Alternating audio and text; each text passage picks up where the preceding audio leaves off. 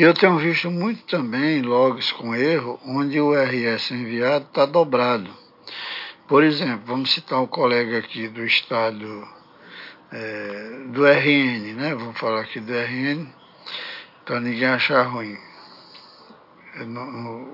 Ele coloca lá RS, o normal, né? RS 59 e RN, se for o que ele está passando. Aí logo vem RS, aí vem 5959RN. É outra falha que o programa também vai ter dificuldade para ler. Ou seja, o 59 está lançado duas vezes. Nós temos também logs no modo SSB, em que em vez de estar 59, está 599 e logs também CW, que era para ser 599, vem como 59. Temos logs enviados fora do prazo. Esses realmente não são aceitos. Não tem o que se fazer.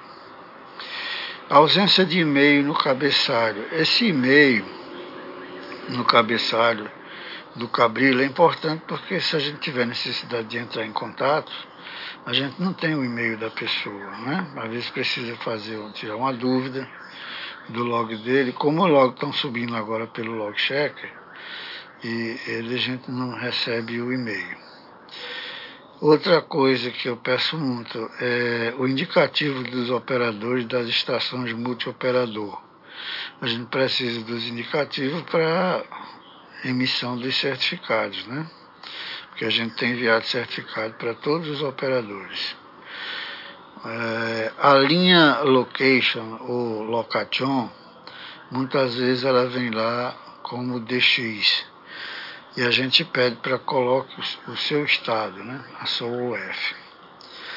O indicativo no interior do log, ele, ele é lançado e vem diferente do que está lançado no cabeçalho. Acontece isso também.